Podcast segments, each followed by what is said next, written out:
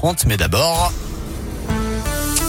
Eh bien d'abord, c'est le journal des bonnes nouvelles avec Noémie Mabilon. On commence avec ce banquet solidaire organisé dimanche dans les basiliques de Fourvière et Saint-Bonaventure.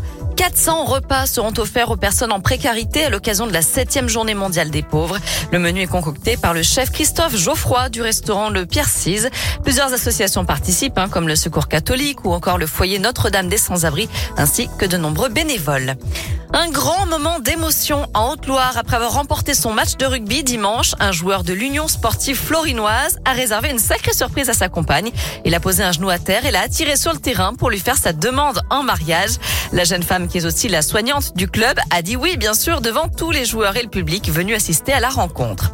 Enfin, Paris réussit hein, pour Tony Parker. Il lui aura fallu une heure seulement pour récolter un million d'euros pour le château Saint-Laurent. Plus de 3000 investisseurs ont répondu à l'appel du célèbre basketteur qui a investi l'an dernier dans ce domaine viticole de 38 hectares près d'Avignon. Il va donc pouvoir être restauré et les fonds récoltés serviront aussi à financer de nouveaux outils pour permettre à la propriété de se convertir à l'agriculture biologique.